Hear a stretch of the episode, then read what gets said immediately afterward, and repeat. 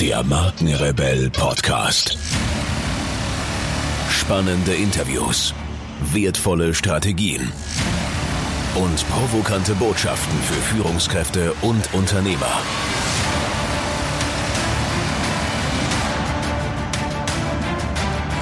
Stell dich den Herausforderungen der Digitalisierung und setze als Marke ein Zeichen. Von und mit Markenrebell Norman Glaser. Herzlich willkommen zu einer weiteren Podcast-Interview-Folge. Vielen Dank für eure Zeit und schön, dass ihr wieder reinhört. Heute soll es in dieser Podcast-Folge um das Thema künstliche Intelligenz gehen. Wenn man sich mit echten Experten in dieser Branche unterhält, wird es sehr schnell sehr technisch. Wer also hier tiefer einsteigen möchte, die Kollegen von Digital Kompakt machen hier immer wieder spannende Deep Dives, die ich für technisch Interessierte wirklich wärmstens empfehlen kann. Link dazu in den Show Notes. Ich möchte mit euch heute und natürlich meinem Gesprächspartner dieses Thema möglichst einfach und verständlich aufklappen, um ein Verständnis zu entwickeln, welchen Einfluss künstliche Intelligenz zukünftig haben wird. Wenn euch das Thema interessiert und ihr nach dieser Folge immer noch Fragen habt, was ja durchaus sein kann, äh, die ihr gern beantwortet haben wollt, dann geht auf unsere Website markenrebell.de. Den direkten Link findet ihr natürlich in den Shownotes und registriert euch kostenlos für den neuen WhatsApp und auch Facebook Messenger Service. Dort erhaltet ihr nicht nur aktuelle Podcast-Folgen direkt auf euer Smartphone, sondern ihr könnt uns auch eure Fragen schicken, die wir dann gegebenenfalls mit unseren Interviewgästen in einem Update beantworten werden. Mein heutiger Interviewgast ist Unternehmer, Führungskräftecoach und Speaker. Er zeigt, wie Unternehmen sowie Startups künstliche Intelligenz für sich nutzen können. Nach jahrelanger KI-Forschung bei der Luftwaffe und bei Siemens ist er seit 2010 als Tech-Entrepreneur unterwegs. In Stanford, München und Düsseldorf beteiligte er sich seither an Startups. Heute konzentriert er sich auf die Konzeption von KI-Produkten und Strategien, den Aufbau von agilen KI-Teams und die Automatisierung von Unternehmensprozessen. So unterstützte er beispielsweise das Startup shop.co bei dem Aufbau eines KI-basierten Online-Kaufassistenten, was ihm sein erstes internationales Patent einbrachte. Aktuell baut er das Unternehmen Boot AI auf, um Unternehmen und seinen Führungskräften den Einstieg in die künstliche Intelligenz zu erleichtern und um Vorhaben wie künstliche Intelligenz zu realisieren. Freut euch nun auf ein wirklich spannendes Gespräch mit Florian Schild. Viel Spaß dabei.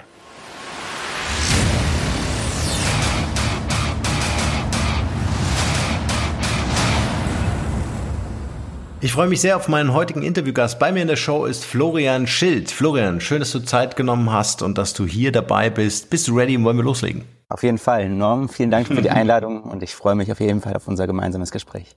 Ja, schön. Und äh, ich freue mich einfach, äh, weil wir auch zusammenarbeiten und das eine oder andere Projekt in Zukunft rocken wollen. Deswegen äh, natürlich umso mehr, dass du mich hier in dieser Podcast-Folge begleitest zum Thema künstliche Intelligenz, die Weiterführung der Digitalisierung.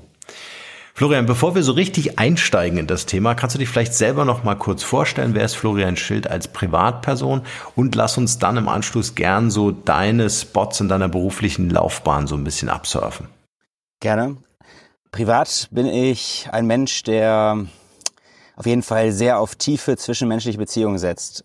Also ich hätte, mhm. ich, früher war ich jemand, der sehr auf die breite Masse gegangen ist, habe gerne sehr viele Menschen unterhalten in meinem Freundeskreis und so weiter. Und über die Zeit habe ich gemerkt, dass es immer wichtiger ist, tiefe Beziehungen zu haben, die Charakter haben und die, einen weiterbringen. Also nicht immer zu wechseln und so weiter. Das ist das, was ich, mhm. was mich heute privat ausmacht. Ansonsten ähm, klar, das Meditation, das ist etwas, was mich schon seit sieben Jahren beschäftigt. Ich meditiere nahezu jeden Tag wenn es mir gut, also wenn ich es brauche, aber jeden Tag tun mir zumindest fünf Minuten, aber manchmal sogar bis zu zwei Stunden echt Meditation gut. Wow, zwei Stunden, Wahnsinn. Ja, ähm, viele fragen mich, wie ich das mache. Über die Zeit kann man besser ja. sitzen, aber ich habe so ein spezielles Meditationskissen. Also ich weiß, das ist so gefüllt mit Dinkel und dann gibt's nochmal so ein kleines rundes Kissen, rundes Kissen, wo ich dann nochmal extra drauf sitze. Das heißt, die Knie liegen weich und ich sitze sozusagen nochmal weich. Und dann äh, so kann man wirklich extrem lange ähm, aushalten. Manchmal schläft eine, ein, ein Bein ein, aber das ist dann nicht weiter schlimm. Wir verlinken vielleicht dein Kissen dann in den Show Notes. also zwei Stunden finde ich schon echt äh, beeindruckend. Ähm, ja, das ist, kommt wirklich über die über die Zeit. Es ist Mhm. Was, was wichtig ist bei der Meditation ist, dass es nicht von heute auf morgen äh, möglich ist. Also ich habe es wirklich versucht, auch dann am Anfang wirklich mich zu konditionieren, eine Viertelstunde zu sitzen, aber in Viertelstunden fangen dann an, die Beine zu kribbeln und so weiter. Aber gerade dieser ganz gerade Sitz, durchatmen, man reduziert den Herzschlag, äh, die Energie auch vom Hören, die, der Energieverbrauch nimmt ab, die Muskeln sind entspannt. Äh, das Blut, also der, der, was dann zirkuliert, das ist dann, das funktioniert immer, also immer besser. Sehr viel Sauerstoff ist im Blut dann nach einer Zeit. Also das ist meine Erfahrung, die ich jetzt einfach so weitergeben kann, dass das über die Zeit immer leichter und besser funktioniert. Und wie, wie müssen wir uns das vorstellen? Machst du das in der Natur oder hast du einen extra Raum? Im, im, im Winter habe ich, ich habe eine Ecke, wo ich auch so einen so einen äh, verschnörkelten alten indischen Tisch habe. Also es gibt, ähm, es ist wirklich aus, aus Indien ein handgefertigter Tisch mit so Glitzer dran und so ganz grün. Also ich habe eigentlich sehr steriles, äh, minimalistisches Wohnzimmer, aber genau in der Ecke sieht es so ein bisschen mystisch aus. Und da habe ich dann für den Winter auch eine bunte äh, marokkanische Lampe mit diesen bunten Gläsern. Vielleicht kennst du diese mit so einem kleinen Hammer sind die gebaut, so Blechlampen. Und da ist dann ein kleines Teelicht drin. Und das ist dann die Winterversion meiner Meditationsecke. Und im mhm. Sommer äh, bin ich tatsächlich, oder jetzt auch schon seit zwei Monaten, bin ich auf der Terrasse, wenn es etwas kälter ist, mit einer ganz dicken Decke, hülle mich da ein und meditiere dann in Richtung Sonne, so dass die Sonne dann aufgeht oder manchmal ist die Sonne schon aufgegangen und durchflutet ja. mich dann mit Energie. Ist auch so, dass ich hier von und der Terrasse direkt in den Wald hineinschaue. Also ich wohne auf dem Berg ähm, und ich schaue wirklich so in den Wald hinein, wirklich nur ins Grüne. Es ist sehr leise ähm, und dann, das ist wirklich so mein Energiefluss für den Tag, wo ich dann viel Energie mit den Tag reinnehme. Mhm. Aber ohne App oder sonst was, sondern einfach wirklich so du mit dir alleine. Genau, ohne App. Ähm, hab mhm. damals, äh, als ich noch in München gelebt habe, damals noch Leo Sports Club, vielleicht kennen ein paar Leute den Club, habe ich nur, ich habe gar kein, ich habe gar kein Krafttraining oder sowas gemacht. Ich war wirklich nur zur Meditation haben dort. Die haben einen sehr, sehr schönen Meditationsraum, äh, asiatisch mit so Schiebewände, sehr in weiß gehalten. Und da haben wir dann, hatte ich wirklich eine sehr gute Yogalehrerin. Und da habe ich halt das gelernt, äh, runterzukommen, zu meditieren. Und da seitdem mache ich das auch wirklich kontinuierlich. Meditation ist wirklich ein ganz fester, großer Bestandteil meines privaten, ja, teilweise sogar auch äh, beruflichen Lebens. Also wenn ich jetzt zum Beispiel so ein ähm, Seminar mache oder bestimmte Coachings mhm. und Gruppen oder bei eins zu eins habe ich es auch schon mal gemacht, äh, dass man wirklich sich mal hinsetzt und mal wirklich erstmal ankommt, sich erdet, ordentlich sitzt. Jetzt dann nicht auf dem Meditationskissen, aber da reicht auch meistens ein Stuhl, wirklich mit den Füßen auf dem Boden und dann erst die Session beginnt. Cool. Spannend. Jetzt habe ich dir aber total rausgebracht aus deiner Vorstellung. also die zweite Frage war, glaube ich, geschäftlich, was ich geschäftlich mache. Genau, was sind deine Hotspots gewesen so in deinem beruflichen Leben? Also ich kenne die natürlich, aber vielleicht für unsere Zuhörer, die ja doch sehr spannend sind. Ja, ähm, alles hat angefangen, also ich habe damals äh, angefangen im Getränkemarkt zu arbeiten, das war mein erstes mit 12, 13. Dann mit 14, 15 fing, habe ich ähm, Starbucks kennengelernt. Das war gerade 2015 kam das so gerade neu nach Deutschland. Ich habe mich direkt dort äh, vorgestellt, beworben und habe dann in Essen in den Headquarters von Karstadt, also für diejenigen, die es nicht wissen, damals gehörte Karstadt äh, zu 50 Prozent des also es war, gab Starbucks äh, Coffee GmbH Deutschland und Star äh, und Karstadt.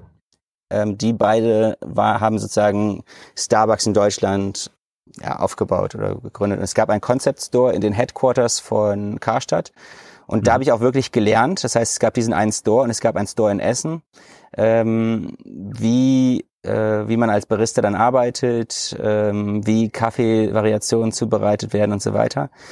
Und ähm, ich habe das wohl so gut gemacht, dass mein Chef direkt gesagt hat, ob ich nicht äh, so eine Shift-Supervisor-Position übernehmen will. Da war ich 16 und ich habe dann angefangen, in Düsseldorf fing dann an, also kam der erste Store, dann kamen, wurden mehr Stores ähm, ja, aufgebaut und ich habe die Mitarbeiter dann geschult. Das hat mir so viel Spaß gemacht, dass ich gemerkt habe, ja eigentlich macht mir dieses Arbeit mit Menschen extrem viel Spaß.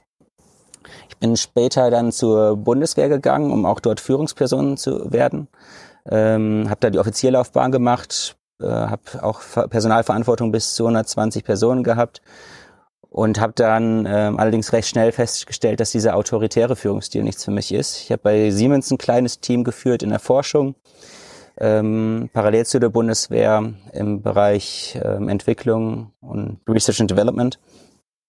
Und auch da habe ich schnell festgestellt, das ist eigentlich nichts für mich, in so einer großen Corporate zu arbeiten. Wir hatten nämlich diesen lustigen Fall, dass äh, es, es, es ging darum, eine Software zu weiterzuentwickeln, also mathematische Modellierung von ähm, von realen Problemen, also ein physikalisches. Äh, es gibt hier in, in, in Nordrhein-Westfalen gibt es so Kohleabbaufahrzeuge, ich weiß nicht, ob du sie kennst. Mhm. Und, und das sind Riesenbagger und da sterben die Baggerfahrer aktuell aus. Also es ist so, dass sie nicht direkt aussterben, weil gehen in Rente. Und das Problem ist, so ein, so ein Riesenbagger, wenn der angehalten wird, das sind äh, mehrere hunderttausend Euro, die dann innerhalb so einer Woche schnell wegfallen. Wenn, und da will, das will man vermeiden und deswegen wurden Simulatoren gebaut, wirklich mit physikalischen Gesetzen und ähm, mit ähm, Szenarien, die dann auf einmal eintreten, zum Beispiel ein Erdrutsch und so weiter. Und diese Sachen wurden dann implementiert. Und dafür hatte ich halt die Verantwortung, ein Team dort aufzubauen, was eben diese Modelle erstellen kann. Und ähm, das Problem ist, wir haben in einer Software gearbeitet, die hatten, da hatte nur ich eine Lizenz für. Und wir hatten allerdings jetzt schon drei Werkstudenten, die schon eingestellt waren, aber noch keinen Lizenzschlüssel dafür hatten. Und es sollte genau dafür die Software, äh, die, die Problematik gelöst werden für diese Software. Und das hat mich so geärgert, dass wir dann da äh, drei bis sechs Monaten saßen. Ich habe die da natürlich beschäftigt. Wir haben schon so kleine Programme, Programme entwickelt, die dann mit meiner Lizenz ablaufen lassen.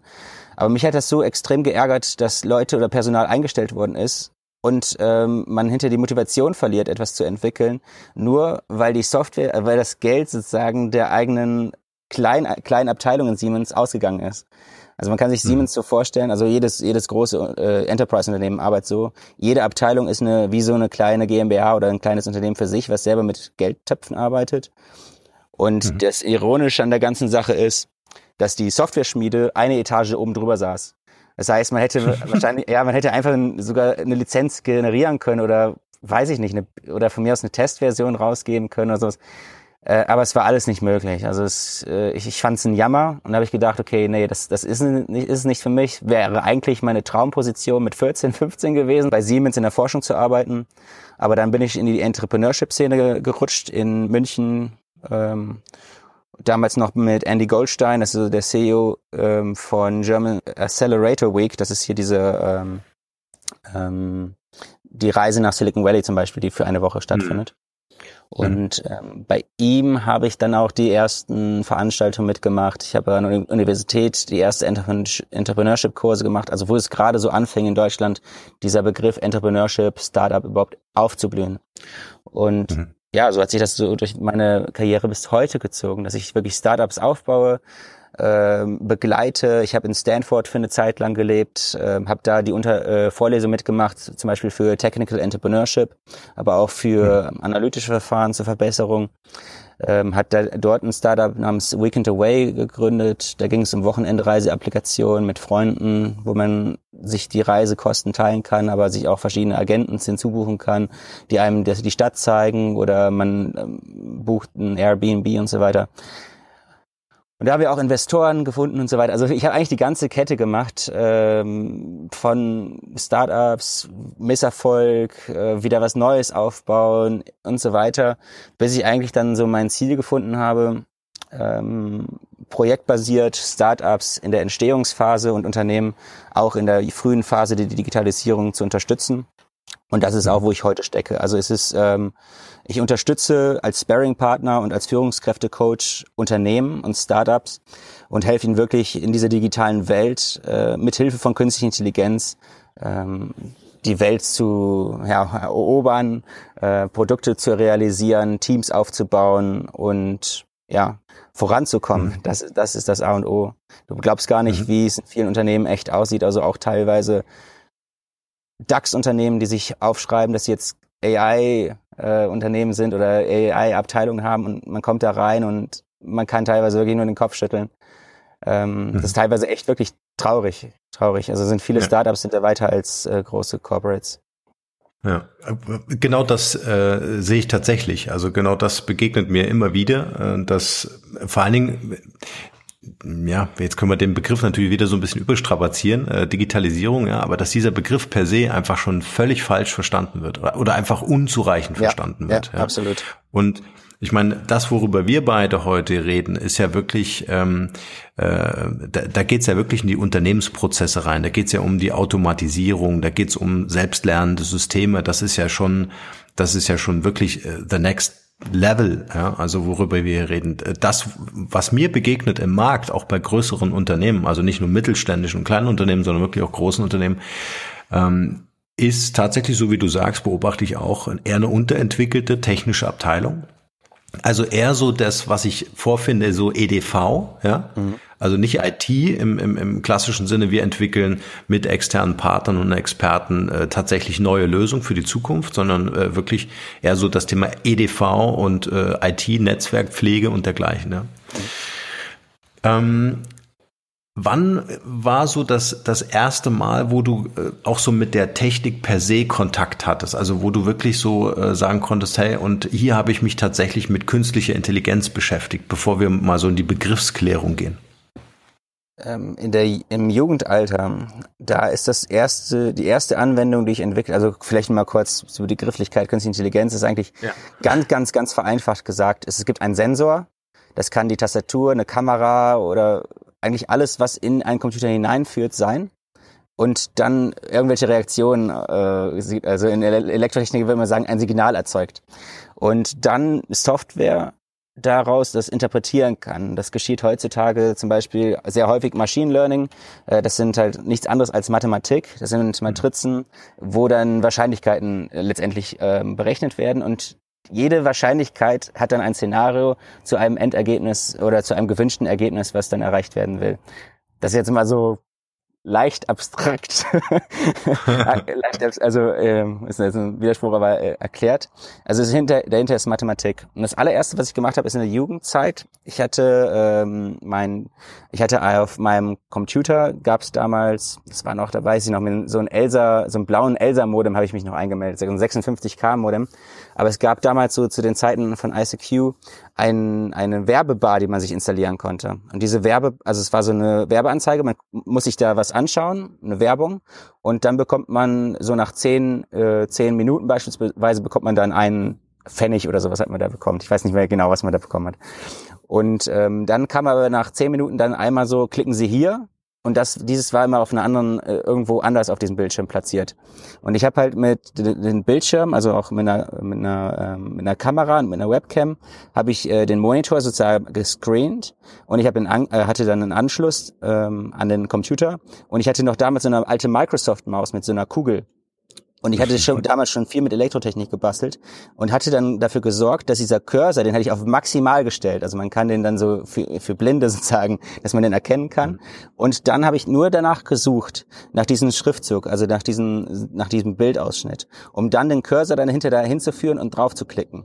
Und diese Bar hatte ich zehnmal installiert mit zehn verschiedenen Accounts, um dann anschließend äh, das 24 Stunden auf meinen Rechner laufen zu lassen, um dann automatisiert ja mir mein Taschengeld sozusagen zu, zu verdienen. Also, ja. ja. das war so die ja, erste, das war die erste Begegnung in, in meinem Jugend. Also so, so ein Clickbot quasi, einer, der für dich klickt. Genau, Clickbot. Äh, hinterher kann man das natürlich weiterverwenden, weil jeder, der Counter-Strike spielt, weiß, dass in dieser Zeit dann auch schon die ersten, das sind auch äh, kleine künstliche Intelligenzen, klar, also die, ähm, man kann das schon auch äh, determin äh, also algorithmisch oder deterministisch dann so ent entwickeln, dass es halt nicht selbstlernende Dinger sind, aber es ist schon, dass etwas erkannt werden muss. Also die, diese Wahrscheinlichkeiten, die da ausgewertet mhm. müssen, gab es schon. Ähm, dann habe ich auch Karriere, so eine Karrierebahn aufgebaut. Das heißt, du, du konntest eine x-beliebige Karrierestrecke aufbauen, setzt den Wagen drauf mhm. und der Wagen optimiert sich dann über die Zeit selbst. Also er versucht die beste Rundenzeit zu machen. Und dann kannst du auf der zweiten Bahn dann selber mal versuchen, gegen den Wagen anzutreten und da hat keiner gewonnen. Also es ist, das ist zum Beispiel auch sowas, was ich dann gemacht ja, habe. Also der Karrierebahn ist, glaube ich, auch ein schönes Bild. Ja? Also wirklich ein System, was sich selbst optimiert und eigentlich ja dann auch ähm, äh, menschenähnliche Aufgaben übernimmt. Ne? Also das, was du machen würdest, äh, versucht die perfekte Kurve zu nehmen, äh, würde dann halt die Maschine machen. Das ist das perfekte Beispiel, um einen Prozess zu automatisieren, genau.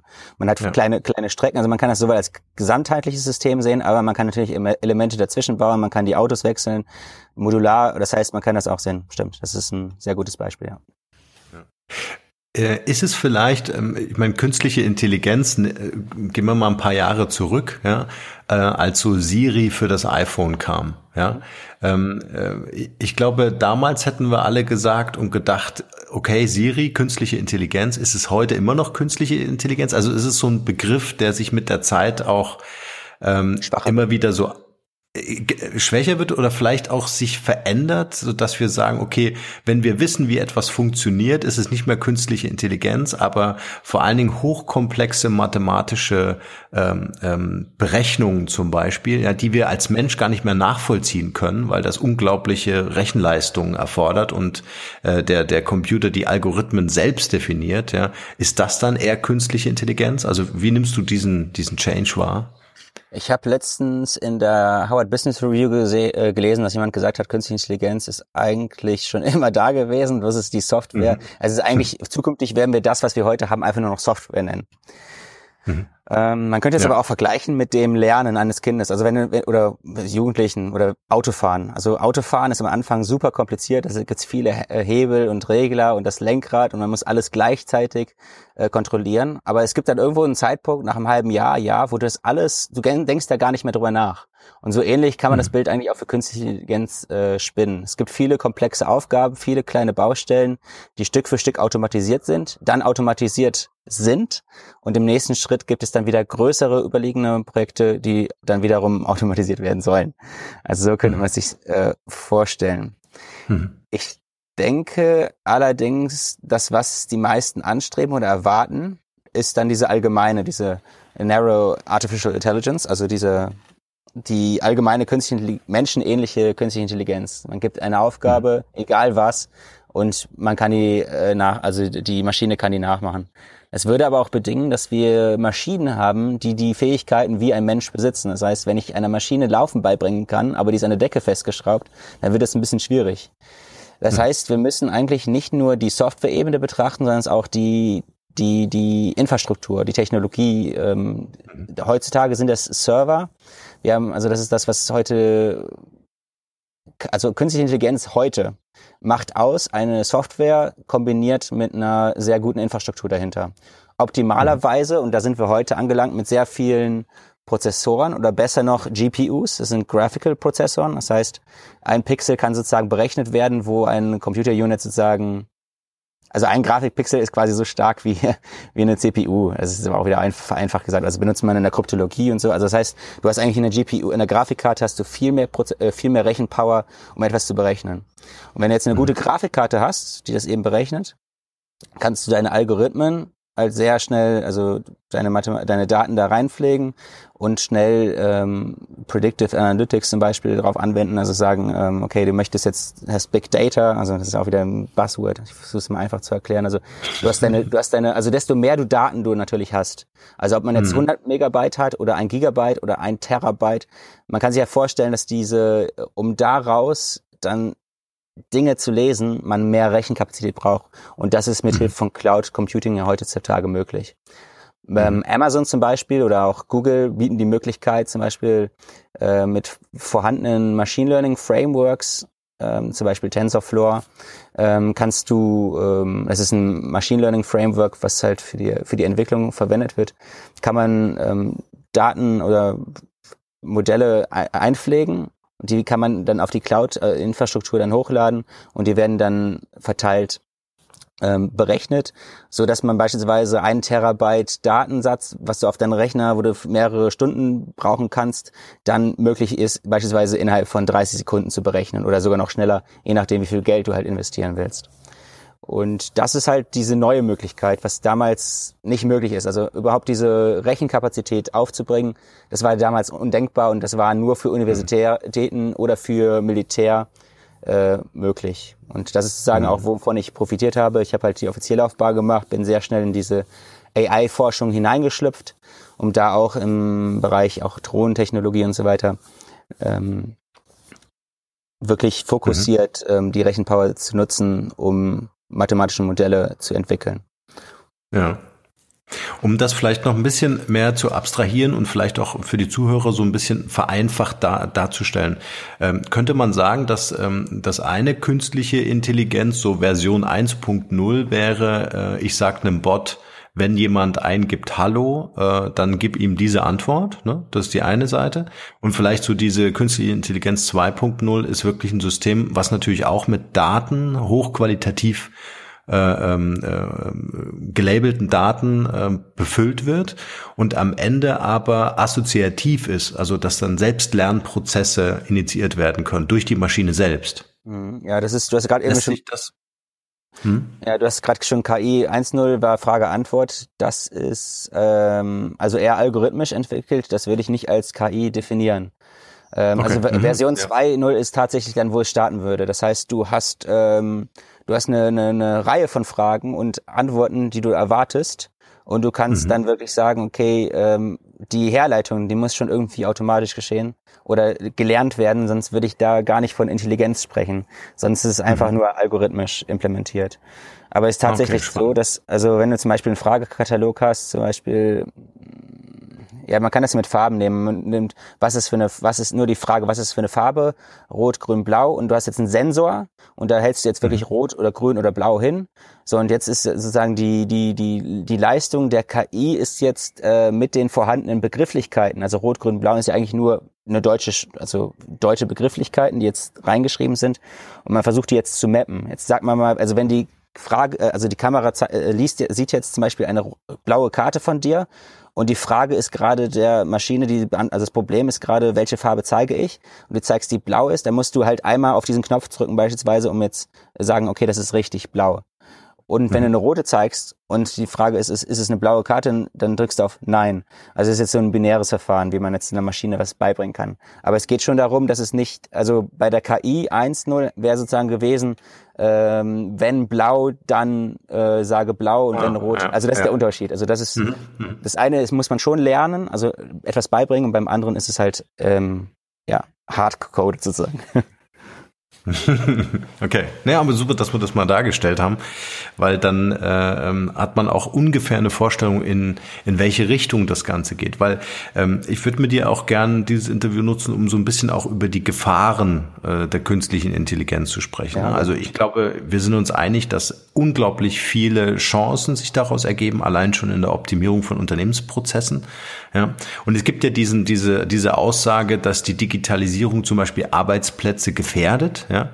Mhm. Ähm, äh, würdest du so weit gehen zu sagen, künstliche Intelligenz ersetzt sogar Arbeitsplätze? Ähm, ja, definitiv, das wird es. Ähm also beispielsweise haben wir ähm, die Leute, die in, in Lager arbeiten, also die die ganzen, also mit, wenn man sich zum Beispiel in China mal die Roboter, äh, die die Lager anschaut, da ist nahezu kein Mensch mehr drin. Also es wird alles nur noch mit diesen Robotern gemacht. In Deutschland werden die Lager noch mit Menschen geführt. Klar, es gibt diese Roboter, die jetzt äh, Sachen bringen aus den Regalen, aber nicht verpacken.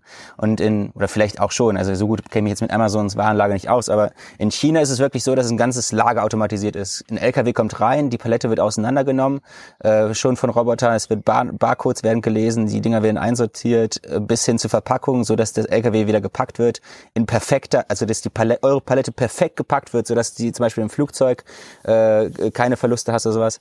Also all das, äh, diese Optimierungskette ist da so ausgeklügelt, so gut, dass da zum Beispiel die Menschen, also die Arbeit komplett ersetzt wurde. Ähm, wird hier wahrscheinlich noch in Deutschland. Das ist jetzt nur ein, ein, ein Beispiel, aber es ist auch die Entwickler, zum Beispiel Programmierung, ähm, ist es so, dass weniger Arbeit not notwendig sein wird. Ähm, hm. Ich habe jetzt letzte Woche noch mit einem ähm, Startup gesprochen, die interessieren sich oder bauen jetzt etwas auf in dem Bereich äh, Design. Und zwar wollen die Design-Unterstützung äh, im Webdesign haben. Also wenn du beispielsweise eine Website aufbaust, ähm, dann hat der Kunde ja bestimmte Wünsche und die Wünsche können jetzt eigentlich automatisiert mit dem Kunden besprochen werden und er kann dann ein Mock-up erstellen, was dann auf diese Wünsche sich anpasst, ohne dass er selbst Elemente rumbewegen muss. Also stell dir vor, du sagst, okay, ich möchte eine, möchtest du eine schwarze oder eine weiße Website oder eine farbige Website? Und dann fängt das halt dieser Auswahlprozess an, so dass du geschmacklich aufgrund aus schon was vorhandener Webseite, die erfolgreich sind und zum Beispiel, es gibt ja auch diese Begrifflichkeit der, äh, der Channel-Optimierung oder dieser Verkaufsfunnels oder sowas. All mhm. dieses Wissen wird in einer Datenbank gesammelt, um dir dann die optimale Website sozusagen rauszubringen. Mhm. Da wird auch dieser, dieser kreative Prozess wird auch hier ein bisschen gedämmt. Aber ich sage auch gleichzeitig, der Designer, der das heute schon weiß oder die Webagentur, die das heute schon weiß, kann das für sich nutzen, um natürlich noch viel besser für den Kunden da zu sein und noch viel bessere und saubere, noch innovativere Produkte zu, äh, zu bauen. Also es ist eigentlich immer so ein, also ich, ich mag dieses Szenario nicht von wegen künstliche Intelligenz kommt und wir werden arbeits, alle arbeitslos Mhm. sondern ich sehe das viel mehr, künstliche Intelligenz ist da. Jeder, der nicht mehr arbeiten will, kann froh sein, denn er muss vielleicht, also ich bin davon überzeugt, in zehn Jahren werden wir in der Gesamtheit nur noch die Hälfte arbeiten müssen, wenn wir nicht unseren Standard und sowas noch mehr und mehr und mehr vorantreiben. Aber das ist halt so eine Ego-Sache, das, das müsste man mhm. überlegen. Also das war auch eine, ein Teil meines TED Talks, ähm, dass wir vor 200, also wir alle Menschen, die heute leben, sind in diese Industrie, in dieses Industriezeitalter reingeboren.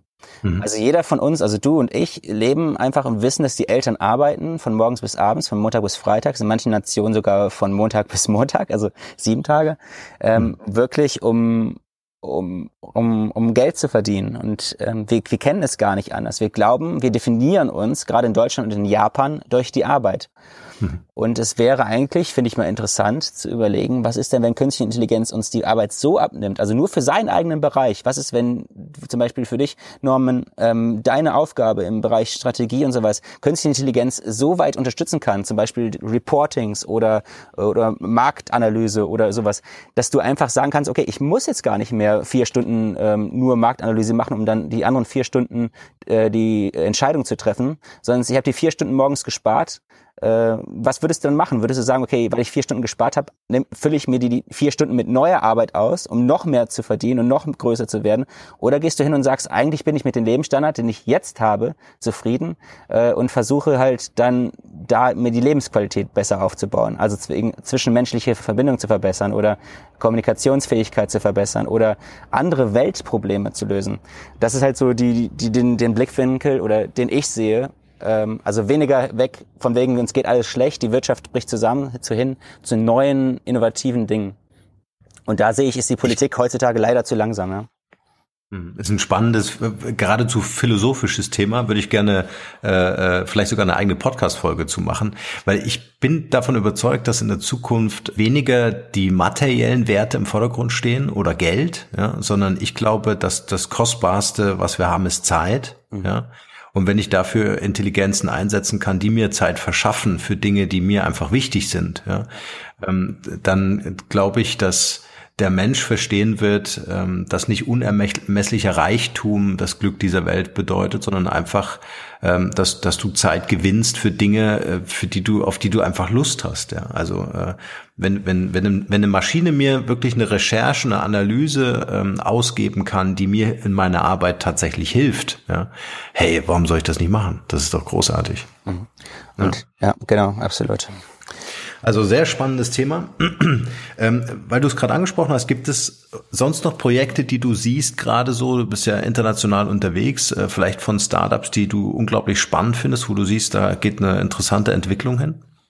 Ähm, es ist jetzt nicht das eine Startup, es sind auf jeden Fall die Startups, die sich mit den Assistentensystemen beschäftigen. Ich bin davon überzeugt, dass wir in der nahen Zukunft weg von den Displays kommen. Das heißt Sprachassistenz oder Ge äh, Gefühlssensor. Also selbst mit Elon Musk, das hast du ja vielleicht gehört mit diesen mhm. Brain, Brain Chips. Ja. Ich glaube, das ist die, die, die absolute Zukunft. Für mich klingt das immer auch sehr nach Cyborg, äh, Cyborg äh, wenn ich mir überlege, so einen Chip in, äh, in, in den Kopf eingepflanzt zu bekommen. Aber es gibt ja auch noch softere Versionen, zum Beispiel, dass man so eine Hirnhaube hat, wo man heute schon die, ähm, also in der Psychologie wird das schon sehr lange nur verwendet, wo man die Ähnlich wie ich es gerade gesagt habe, man lernt, also man hat diese Hirnwellen, kann man aufnehmen und du kannst jetzt auf dem Bild zum Beispiel Buchstaben anschauen oder Wörter.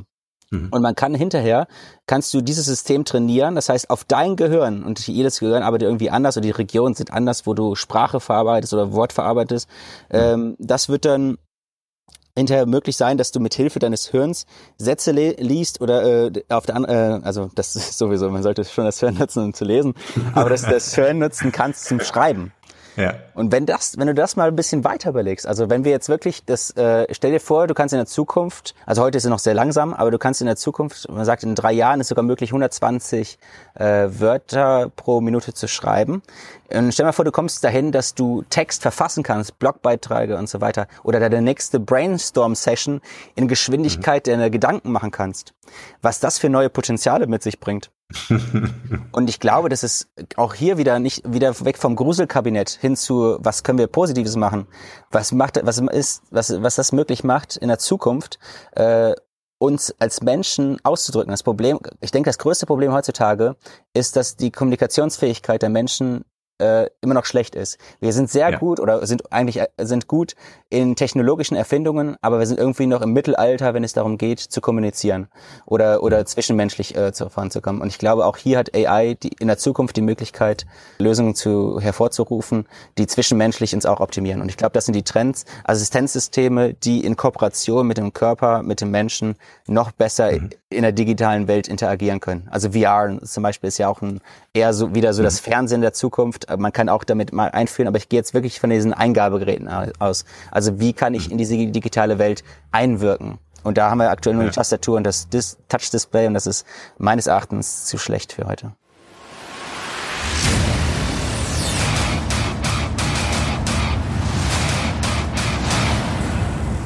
Und hier ein kleiner Hinweis in eigener Sache. Wie ihr wisst, ist dieser Podcast eine Produktion von Markenkonstrukt. Als Strategiebüro für digitale Markenführung helfen wir Unternehmen in digitalen Change- und Transformationsprozessen weiter. Wir glauben nicht, dass standardisierte Methoden und Vorgehensweisen konkrete Lösungen für vorhandene Probleme sind. Jedes Unternehmen ist aus unserer Sicht ganz individuell für sich zu betrachten, um Engpässe und Herausforderungen zu identifizieren. Mit unserem branchenübergreifenden Know-how setzen unsere Unternehmen dort ein, wo Digitalkompetenzen gebraucht werden. Gern auch als Inkubator für die Entwicklung von Innovationen, um digitale Geschäftsmodelle zu evaluieren und neue Marktpotenziale zu erschließen. Wer von euch also wissen möchte, inwieweit euer Unternehmen oder Projekt fit für eine digitale Zukunft ist, schaut gern auf unserer Website www.markenkonstrukt.de vorbei und nehmt Kontakt mit uns auf. Wir beißen fast nie und digital tut auch nicht weh. Also lasst uns gemeinsam ins Handeln kommen. Wir helfen euch dabei. Und nun geht's hier weiter. Viel Spaß.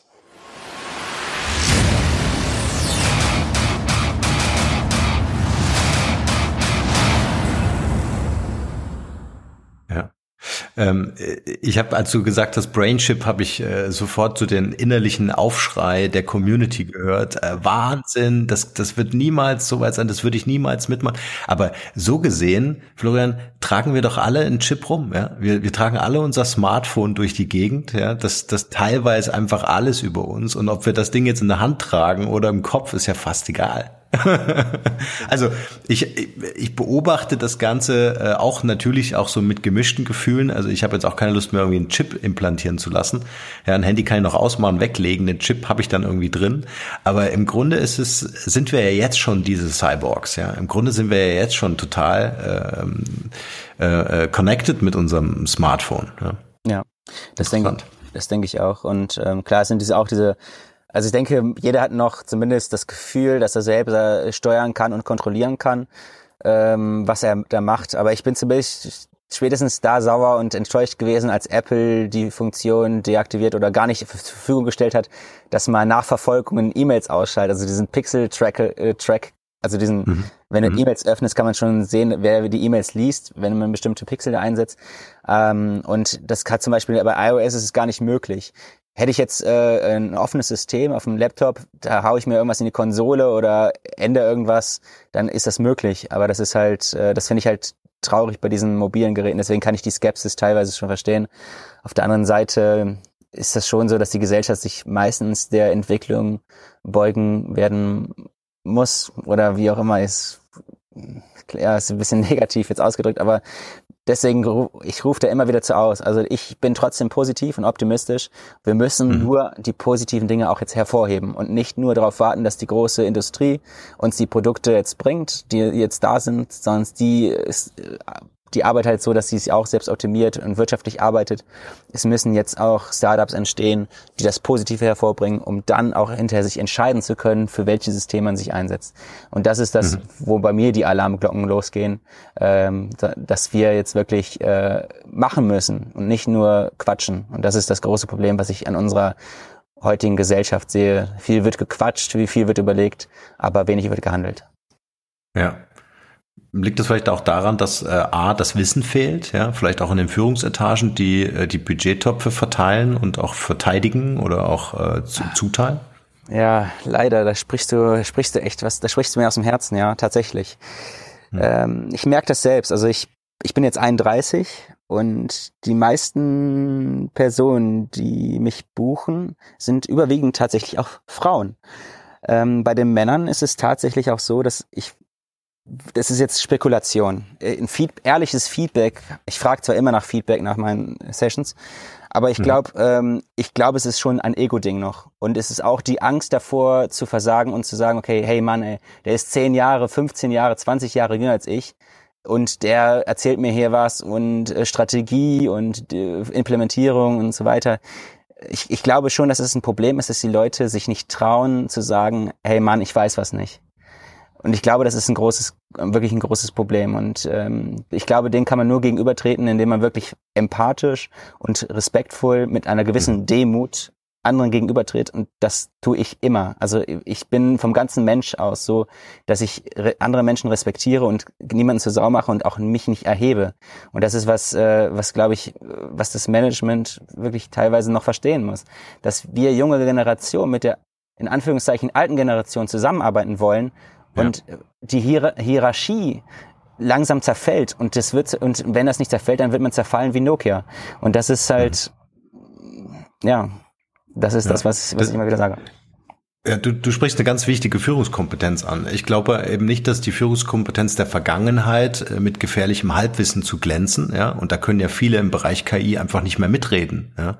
Ich glaube, die Führungskompetenz, die wir in Zukunft einfach äh, in den Management und auch C-Level-Etagen äh, brauchen, ist einfach zu sagen, ich baue ein Team zusammen aus den Leuten, die was davon verstehen. Also eher so als Connector zu agieren und zu sagen, ähm, ich suche mir wirklich gute Leute aus, vielleicht auch gestützt durch einen Berater, der mir helfen kann, diese Leute zu finden und dieses Team aufzubauen, um so mein, mein eigenes Lab oder meine eigene Abteilung zu bauen, ja, oder äh, zumindest einen, ich nenne das immer so einen gedanklichen Inkubator zu entwickeln, der wie so ein Satellit äh, unabhängig der der Unternehmensprozesse ja, äh, einfach an dem Unternehmen angedockt ist ja. und wichtige Erkenntnisse liefern kann. Ja. Ja. Also ich finde das extrem wichtig, da heute anzufangen und äh, sich nicht dem Thema zu verschließen und zu warten, bis es irgendwie andere machen, sondern wirklich auch Kontakt aufzunehmen mit Leuten, die Digitalkompetenzen einfach mitbringen, um zumindest mal mit den Leuten zu reden. Also ich glaube, du hast es gerade perfekt beschrieben. Ähm, wir, wir sind einfach im Mittelalter, wenn es um Kommunikation geht, ja, weil wir reden ja noch nicht mal. Das muss ja noch nicht mal sofort zu einem Millionenauftrag kommen. Ja. ja. Aber wenn sich solche Gesprächsrunden nennen wir es Selbsthilfegruppen. ja, ja wenn es dazu, ja. wenn es dazu käme, ja, ähm, äh, also dann, dann, dann wäre ja schon mal viel gewonnen, ja. Also wenn der Dialog entstehen würde. Ja. Mhm. Ich hätte, ich, ich musste gerade schmunzeln, weil ich äh, ich war ähm, am Freitag hatte ich mit einem Investor ein Gespräch aus äh, China und äh, der hatte, äh, hat mir mal so seine Grundlagen gesehen, in welche Teams er überhaupt investiert und er hat gesagt, investiert eigentlich nicht mehr, nicht gerne in Teams, die größer sind als eine Person. und da habe ich, hab ich gelacht und gefragt, ja, warum denn? Man sagt ja so, okay, Dreier, Dreier Teams sind immer ganz gut. Er sagt halt, das Hauptproblem, also er meint das natürlich auch flachsig, also mhm. nicht, aber man sagt halt, mit jedem Person, die man hat, ähm, halbiert sich halt die Kommunikationsfähigkeit. Äh, also, mhm. oder wenn nicht sogar noch schlimmer äh, weil du hast ja wieder Zeit, um Meetings äh, zu vereinbaren und so weiter. Und wenn wir zu, äh, wenn, wenn er mit der Investor mit dem Geschäftsführer alleine sprechen kann, dann geht das direkt. Wenn da schon da zwei sind, dann fällt das wieder die Hälfte ab und so weiter. Und ähm, das, diese, dieser Blickwinkel, den finde ich halt super interessant, aber gleichzeitig auch sehr, sehr, sehr schade, weil man durch richtige ähm, Strukturen und auch in Entwicklerteams, und ich sehe das in Corporates genauso, und ziemlich viel zum Beispiel die agile Entwicklung oder agile, die agilen Methoden, die aus der Entwicklung kommen, ziehen jetzt äh, mehr und mehr ins Management ein. Aber das ist äh, auch wieder, wie du eben gesagt hast, eher so Version 1. Version 2, gerade in der KI-Teams, geht es, gehen diese klassischen Strukturen nicht mehr. Also von wegen, dass da haben wir jemanden, der kann, sie kennt sich mit Datenbanken aus, der andere kennt sich dann hinterher mit der Entwicklung aus, der andere macht Testing die Teams, äh, also das so strikt zu trennen, das funktioniert nicht mehr. Das habe ich in vielen Startups gesehen, die einfach extrem gescheitert sind und die haben sich das Management von auch unter anderem vom IBM reingeholt, die auch noch auch eher älteres Management war und selbst die sind gescheitert. Das heißt, die Schlüsse, die ich daraus gezogen habe, ist, dass diese Systeme noch agil, also noch flexibler, noch agiler entwickeln müssen, also sagen KI, also Entwicklerteams 2.0 und ähnlich wie Corporates heute verstehen, dass die Startup-Gedanken brauchen und das implementieren wollen mit Corporate Startups, sogenannten, ähm, mhm. ähm, sind wir, ist das für mich aus meiner Perspektive auch schon wieder von gestern, weil wir brauchen, also das ist Grundvoraussetzung, denke ich, für jede Corporate heute. Ähm, ich sehe aber, dass jetzt gerade der Mangel daran ist, neue Strukturen und Verantwortlichkeiten in, äh, in, in Entwicklerteams im Bereich Automatisierung und KI aufzubauen. Und da geht es wirklich um äh, zum Beispiel um Fragen wie beispielsweise der Strom von Datenfluss allgemein gemanagt wird. Weil die alten Corporates zum Beispiel bauen Datenbanken auf, die sind super gesichert, da darf keiner dran. In Deutschland müssen die so und so verschlüsselt sein. Mhm. So, aber genau mit diesen Daten arbeitet man ja. Und äh, zum Beispiel Versicherungsunternehmen. Ich hatte vor zwei Wochen ein Gespräch mit einem Versicherungsunternehmen, die genau diese Problematik jetzt haben. Die haben jetzt schon Machine Learning Verfahren, um die Mitarbeiter, also das Ziel ist in zwei Jahren die Hälfte der Belegschaft der Mitarbeiter zu, also zu reduzieren. Das heißt nicht das Ziel, aber das ist, das ist die Konsequenz aus der ganzen Sache. Um, und haben gleichzeitig das Problem jetzt, dass die neue Anwendung nicht realisieren können aufgrund dieser Befugnisproblematik. Also dass sie sagen, wir haben Daten, wir haben hier, also ich, also ich habe zum Beispiel gesagt, was, was machbar ist und was wirklich möglich ist. Und die straucheln jetzt schon seit einem Jahr äh, umher, dass sie das immer noch nicht realis realisiert bekommen haben, weil sie auch ein bisschen äh, noch in diesen, diesen Ego, Ego-Gedanken drin sind. Also es, es muss aufgelöst werden, diese, diese, diese Strukturen, von wegen, ähm, ich, wenn, wenn ich was brauche, dann muss ich A, erst äh, Bescheid sagen. Wir müssen dann zur Geschäftsführung etwas unterschreiben, um dann das wieder runterzubringen, damit mir aber dann hinterher damit äh, das Team B sagt, nee, das geht nicht, weil wir sind von C abhängig. Also diese, diese Strukturen funktionieren in, im Bereich künstliche Intelligenz oder überhaupt Big Data oder um ordentlich mit Big Data arbeiten zu können. Also Corporates sind eigentlich jetzt aktuell im Zeitalter von Big Data gerade mal angekommen, gefühlt. Mhm. Ähm, aber das ist Grundvoraussetzung, um zukunftsträchtig das zu positionieren als Unternehmen. Vielleicht kann das unser Aufruf sein in dieser Podcast-Folge. Also wenn wir, wenn wir für die Leute da draußen, für die Unternehmer und Führungskräfte vielleicht äh, etwas tun können, dann ist es vielleicht dieser Impuls mit dieser Podcast-Folge, äh, einfach mal zu schauen, ähm, wo sind Leute mit Digitalkompetenzen ähm, äh, vor allem extern, ja, also in den wenigsten Fällen finde ich diese Leute in meinen eigenen Reihen, weil die auch nicht die Zeit haben, sich mit den Marktsituationen auseinanderzusetzen und dann einfach Gespräche führen, einfach äh, so, ein, so ein Gesprächsteam äh, zu haben äh, mit der Selbsterkenntnis und wie du gesagt hast, Demut zu sagen, okay, wir haben die Kompetenzen einfach nicht, ja, ähm, das sind so banale Sachen, weißt du, ich erlebe das äh, zum Thema Marketing immer wieder, ja, dass ähm, äh, gestern haben wir klassisches Marketing gemacht, ne, Anzeigen, Plakate und was wir so alles kennen, ja, und äh, heute machen wir Online-Marketing, aber es kommt niemand auf die Idee, sich wirklich Experten ins Haus zu holen, sondern zu sagen, ich weiß doch, was ein Banner ist. Ich weiß doch, was Online-Marketing ist. Ja, gar nichts, ja. Also das, das ist, da fehlt es einfach an allen Ecken und Enden. Und ich glaube, die Erkenntnis zu sagen, okay, äh, wir haben dieses Wissen nicht, wir holen uns dieses Wissen und wir fangen zumindest mal einen Dialog an. Das wäre ja mal so der erste Schritt. Aber nicht gestern, also ne, nicht, nicht erst in einem Jahr, sondern am besten gestern. Ja. Florian, ich gucke so ein bisschen auf die Uhr. Äh, ähm, ich äh, wollte ja mit dir heute einfach mal so einen ganz groben Überblick äh, geben und da hast du uns ja schon, schon ein paar echt tolle Insights gegeben. Gibt es gerade so ein Projekt, so ein Passion Project von dir, was du gerade so leidenschaftlich gern voranbringen wollen würdest? Ja, und das bringe ich auch tatsächlich jetzt äh, seit Januar habe ich mich dazu committed, Boot AI. Mhm. Das ist eine Plattform oder eher gesagt äh, ein Mix aus Community und eben Möglichkeit, wie man künstliche Intelligenz allgemein voranbringen kann. Und wir, ich, ich habe jetzt die letzten vier, fünf Monate Interviews geführt und wir werden wahrscheinlich auch jetzt zum Start nächsten Monats dann online gehen, um um wirklich diese Problematik, die, ähm, die wir jetzt eben auch besprochen haben, voranzubringen. Also erstens äh, Leute finden, die sich für die Thematik interessieren, aber noch keine Erfahrung haben, ähm, bis hin zu ähm, Unternehmen, die wirklich etwas machen wollen, die aktiv werden wollen, da einfach so eine Startrampe zu, zu zu beginnen und dann äh, in die Luft zu katapultieren. Das ist zumindest die Vision, die wir jetzt gerade anstreben. Und ich hoffe mhm. einfach, dass wir jetzt auch bis äh, Anfang kommenden Monat damit online sind. Ich verfolge das auf jeden Fall sehr stark. Ist natürlich jetzt gerade aktuell, ist mein Fokus wirklich noch die die Beratung ähm, durchzuziehen, aber ich, das versuche ich jetzt immer äh, mehr zu reduzieren, um mich dann hauptsächlich nur noch auf Boot AI zu fokussieren. Ähm, mhm. Aber ich denke, dieser Community-Aufbau, gerade im deutschsprachigen Raum, auch auf Deutsch, also das sage ich, betone ich immer wieder sehr, sehr gerne, weil mich viele mhm. fragen, hey, Florian, bist du bekloppt, warum machst du es auf Deutsch? Jetzt hast du international, hast du viel mehr Reichweite. Mag sein.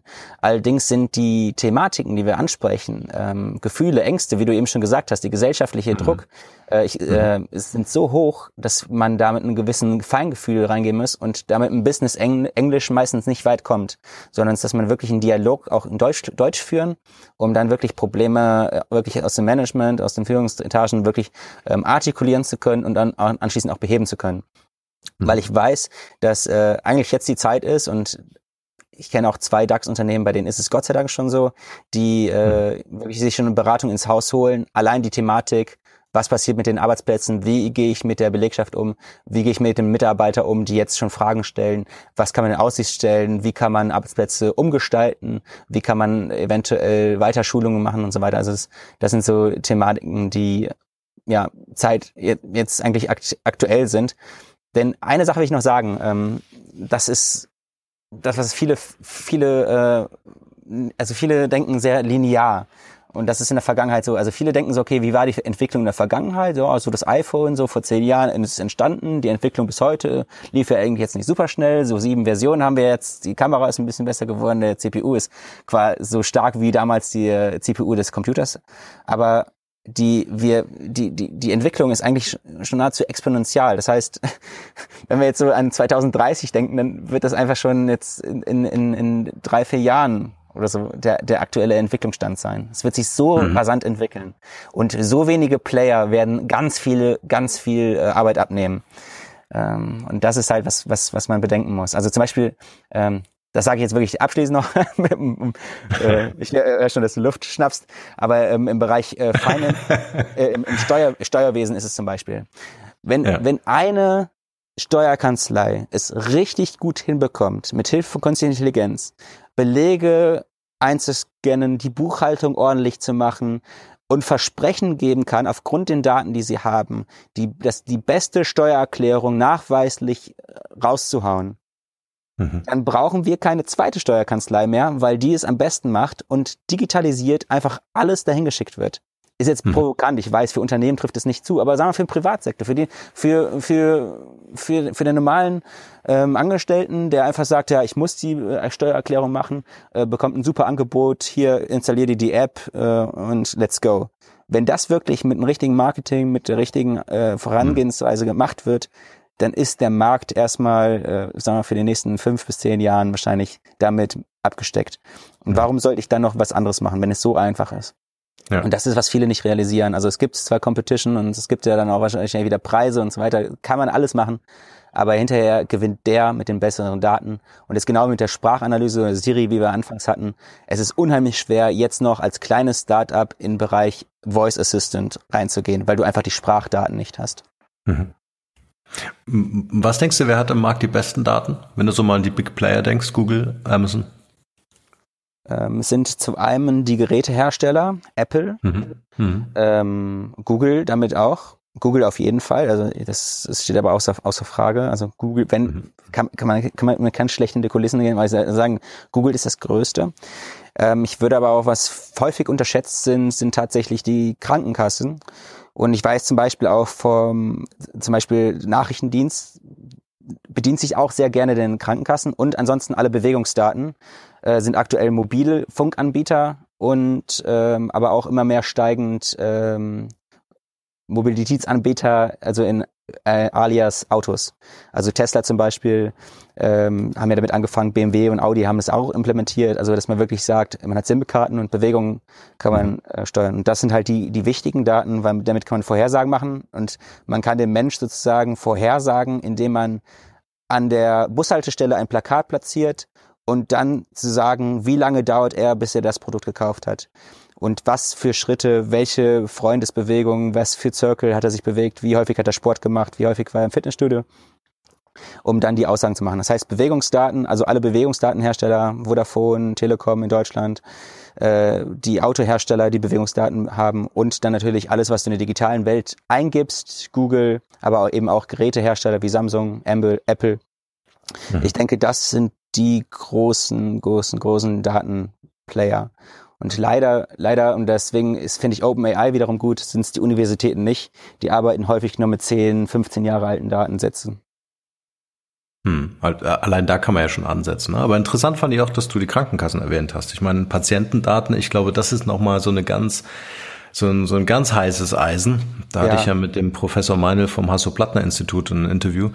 Ähm, ähm, also ich glaube, dass ähm, das nochmal eine ganze äh, oder eine, ja eine ganz andere äh, Machtposition tatsächlich in dieser Industrie äh, bedeutet. Ne? Absolut, absolut. Und das ist ja, wo viele Menschen Angst haben, gerade mit dieser Ein Einführung des Chips Richtig. und so weiter. Absolut, ja. Mhm. Genau. Aber man kann zum Beispiel ja. Banken, Banken, ja, Banken könnte man jetzt ja doch sehen. Banken haben zum Beispiel 300, 300 Einträge pro, also pro Person im Durchschnitt. Äh, bei den Versicherungen weiß ich es nicht. Ich würde aber schätzen 2000, dass man schon 2000 Datensätze pro Person finden könnte. Ja. Oh, Florian, jetzt haben wir schon ein paar Berufsbilder abgeschafft in dieser Podcast-Folge. Ja, oder, oder um, umtrans ich mag lieber umtrans, also abschaffen klingt immer negativ. Ich, ich würde, würde gerne ein neues Wort dafür haben. Ja, ja äh, transformiert, genau. Finde ich eh äh, gut, weil ich glaube, nimm mal allein die Steuerberater. Ähm, ich glaube schon auch, dass die, das Bewusstsein, sich zu transformieren, einfach heute stattfinden muss. Wenn ich es nicht tue, dann bin ich halt den, den Job einfach auch los. Ja. Ich glaube auch nicht, dass es das Ziel sein, äh, sein kann, ähm, äh, Jobs zu vernichten, sondern dass einfach wir in einer unglaublich spannenden Zeit leben, in der ne, äh, wir diesen Schmetterlingseffekt haben. Ne? Und wenn wir uns nach wie vor darauf konzentrieren, unsere Raupe zu optimieren in, innerhalb unserer Branche und wir äh, beide und auch alle, die da draußen zuhören, wissen, dass aus den Branchen selber die Innovationen in den seltensten Fällen kommen. Ja, also wenn ich mir Siemens anschaue in Deutschland für das Thema Festnetztelefonie marktführend, das waren nicht die Jungs, die das Mobiltelefon erfunden haben. Ja, oder wenn wir uns Nokia angucken, die haben nicht das Smartphone erfunden. Ja, ich bin gespannt. Äh, ob Apple weiter an der Raupe optimiert oder den nächsten Step tatsächlich machen kann. Also Definitiv. super spannend. Also ja. Apple ist tatsächlich unter, unterschätzt, also underestimated, bin ich ziemlich sicher. Also ich einigen, mhm. ich kenne einige Entwickler von, von Apple, ähm, äh, die sagen mir jetzt nicht klar und deutlich, was das nächste Projekt ist aber ich äh, sehe, wo, also wie sie arbeiten und manchmal reicht es ähm, sozusagen Strukturen oder Käufe oder Bewegungen von Unternehmen von außen zu analysieren, um bestimmte Vorhersagen äh, vorher, ja, vorherzusagen. ähm, und das äh, denke ich sehr, sehr interessant. Ähm, ich kenne, also wenn man die, die Angst von ähm, Elon Musk auch äh, sieht, wenn man ihn bezüglich von autonomem Fahren oder Mobilitätsanbieter sagt und man Apple spricht, dann sieht man ihn auch immer wieder zucken. Also so viel kann man zumindest mal sagen. Sehr cool. Florian, äh, lass uns noch äh, die äh, QA-Session machen. Ich stelle dir ein paar Fragen äh, ganz schnell hintereinander und du spontan und äh, äh, sympathisch wie du bist, antwortest einfach, was dir dazu einfällt.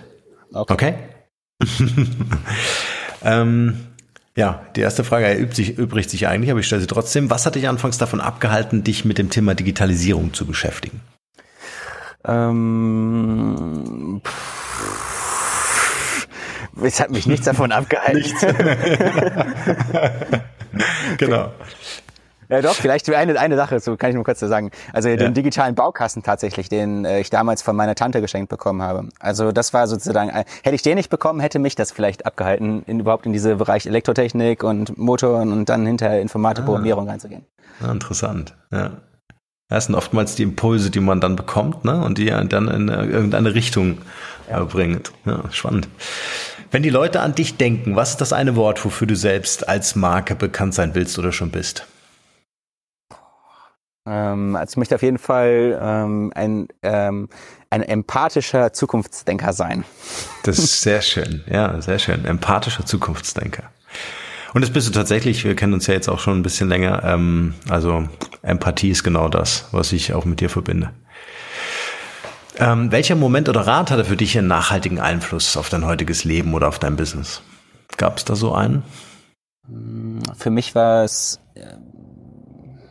also ich habe es einmal gehört, das ist auch ganz einfach. Nach jedem Regen kommt Sonnenschein. Das war ist tatsächlich bis heute noch teilweise. Ich bin Jakobsweg gegangen und da war wirklich so ein ganz schlechter Wetterfront, äh, wo ich echt gedacht habe, jetzt ist der letzte Stündchen nicht geschlagen, so kalt. Ich bin im Winter mhm. gepilgert und ähm, tatsächlich hat mir dieser Spruch, genau wie beim Überlebenstraining damals äh, bei der Bundeswehr, geholfen, ähm, da dran zu glauben, dass es weitergeht. Ja. Mhm. Was ist das Wertvollste, was wir von dir lernen können?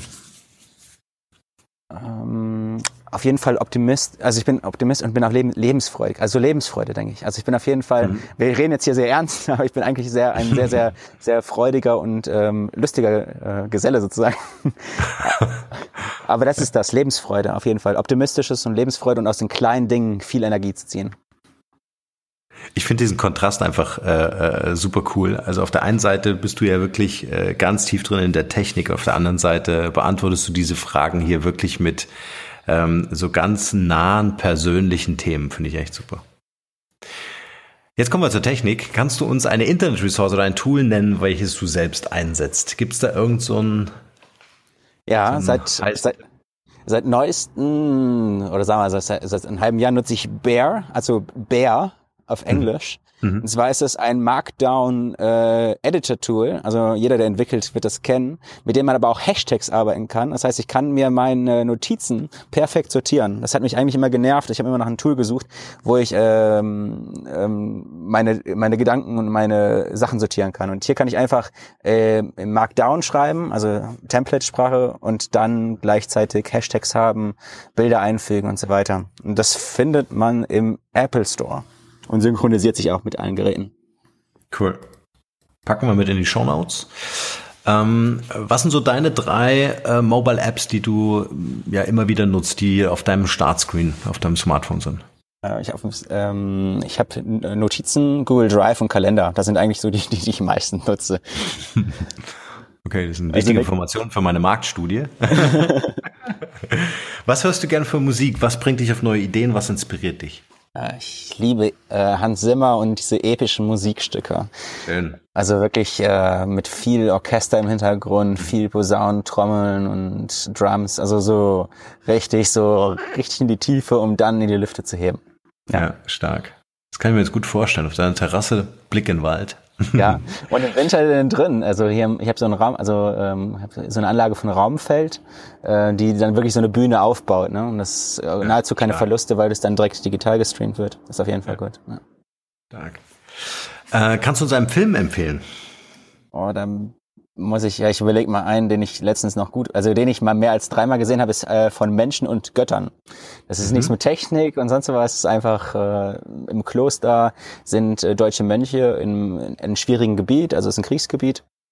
Und äh, da geht es halt darum, bleiben sie oder verschwinden sie, weil es halt immer gefährlicher wird.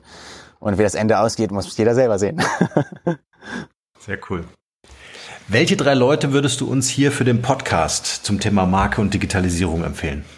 Das, äh, das ist schwierig, ich, weil ich tatsächlich im Bereich, in diesem Bereich wenig Leute äh, kenne. Ähm, ich hatte, ich hatte aber ein Gespräch am Wochenende und da war, hat er, ich kenne ihn selber noch nicht mal, ich weiß nicht, ob du ihn hattest, aber Tobias Beck soll wohl sehr gut sein. Ich Den hatten wir schon. Okay. Nicht. äh, leider kenne ich mich echt, da muss ich passen, tut mir leid. Oder, oder kennst du, und also was ich da super spannend finde, werden so Stories von Unternehmern oder Marketingleitern oder auch Vertriebschefs, die einfach, wo du einfach sagst, hey krass, äh, das sind genau die, die die richtigen Fragen stellen, die, die den Dialog suchen. Kennst du da? Ähm, die besten, also die besten Fragen stellen tatsächlich die Investoren, finde ich Da wüsste ich jetzt aber nicht, welchen ihr jetzt einfach so, so nennen könnte. Ich muss da echt, ich tut mir leid, ich muss da echt leider passen. Kannst ja nachliefern, wenn du willst. Ja. okay. Florian, mein Lieber, wir sind am Ende des Interviews. Vielleicht kannst du uns am Schluss noch sagen, wie wir mit dir Kontakt aufnehmen können und was so dein bester Tipp für ein glückliches und erfolgreiches Leben ist. Ja, also Kontakt kann man sehr gerne mit mir aufnehmen über florian at boot.ai, also Boot wie das Starten des Computers. Und ähm, für ein glückliches und erfülltes Leben, denke ich, geht es wirklich, ist es die ist es die, die Reise nach innen, äh, in sich selbst. Also es gibt so ein, so ein, so ein, so ein schönes Zitat, ähm, von wegen, ähm, jetzt muss ich gerade mal überlegen, ähm, also die, die Reise, also was, was bringt es uns Menschen, zum Mond reisen zu können, wenn es uns nicht mehr gelingt, die Abgründe zu sich selbst zu überwinden? Ähm, und das ist sozusagen für mich so die Formel, ähm, versuch nicht immer nur größer, weiter, schneller, sondern versuch dich mit dir selbst zu verbinden und Schön gerade in dem du dich öffnest, in dem Jetzt ähm, und all deine Umwelt äh, wahrnimmst. Also viele glauben, Leute denken ja mal ein Paradies in der Zukunft. Wenn man sich das Welt an, anschaut und heute hier in diese, auf diese Welt schaut, wir leben im Grün, wir leben mit Tieren, wir haben Regen, wir haben Sonnenschein, wir haben alle Facetten.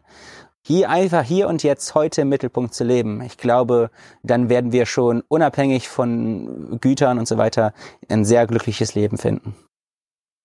Stark. Das lassen wir genauso stehen, unkommentiert.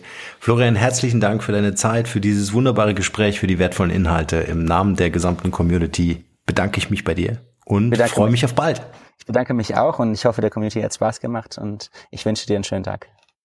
Wünsche ich dir auch. Bis, Bis dahin. Ciao, ciao. Bis dann. Ciao.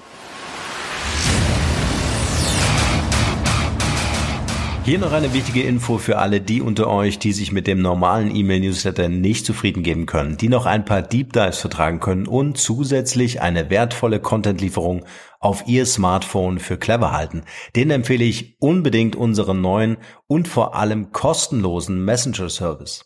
Ganz egal, ob ihr WhatsApp, Facebook Messenger, Insta oder Telegram verwendet, wir liefern euch alle neuen Podcast-Folgen, natürlich unseren monatlichen Ratgeber als E-Book sowie weitere spannende Informationen frei Haus in eure Lieblings-App. Und das alles kostenlos und ohne Werbespam. Das verspreche ich euch. Geht dafür einfach auf unsere Website www.markenrebell.de und klickt im Menü oben auf den Punkt Service. Probiert es einfach mal aus. Es ist kinderleicht und seid gespannt, was hier in den kommenden Wochen so alles abgeht. Wenn euch dieser Podcast gefallen hat, wären wir euch sehr verbunden, wenn ihr euch kurz Zeit nehmen könntet und uns eine Bewertung bei iTunes da lasst. Das dauert nur wenige Sekunden und ihr helft damit, dass auch andere diese Informationen erreichen und wir diesen Podcast für euch noch viel, viel besser machen können. That's it. Alle Informationen wie immer in den Shownotes. Nur das Beste für euch und bleibt rebellisch. Bis bald. Ciao.